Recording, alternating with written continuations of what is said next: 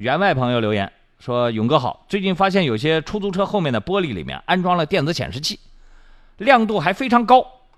这不是强迫后车看吗？万一出事故，是否可以对他追责呢？还有这样安装广告牌是否合法？安装了影响这个中间的后视镜，车辆这个广告牌的事情呢，两拨人两拨意见。私家车主、普通的车主，前段时间投诉过。”要求拆除他的这个广告牌、广告视频啊。呃，交警部门也在前一段时间对在年对出租车进行年检的时候，凡是后面安装了这个后面广告位的，他的要法规要求是必须要拆除，必须要拆除。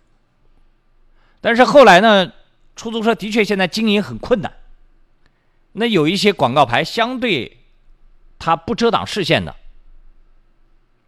没有法定的允许他安装的这样的文件，只是呢，暂时没有要求他拆除，有他执行标准，他不能上法定文件，法定文件全拆了，那出租车驾驶员现在在经营这个，包括出租公司啊，出租公司它经营状况很差的前提之下，再找一个亮度不高、不影响视线的这样的这个。这个状况现在还是不太不太容易找到的，啊，大部分的你要走法定原则，后面那个广告液晶屏是不允许安装的，就算你是采取投射方式的，放在镜子下方，就算你安排投射方式的，那严格意义上来说也是不允许的。